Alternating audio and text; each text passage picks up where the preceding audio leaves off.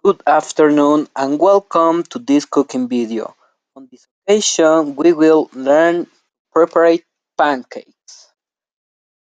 Cookware oven, mixer, pan and knife and fork.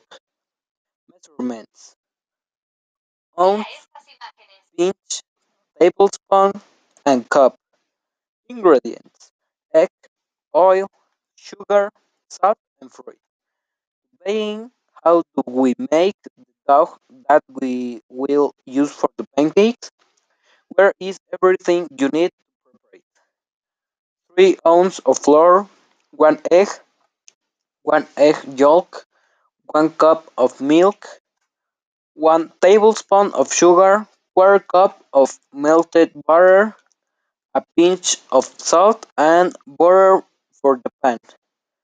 Once you have the butter, it is time to go to the frying pan, which should be very hot and spread in butter. Now you can start to put a part on the dough to make your first pancake.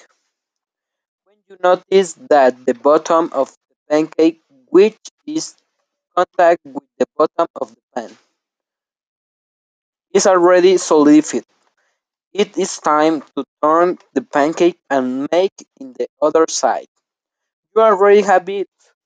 Now you only have the ingredients to flavor your pancake once all prepared.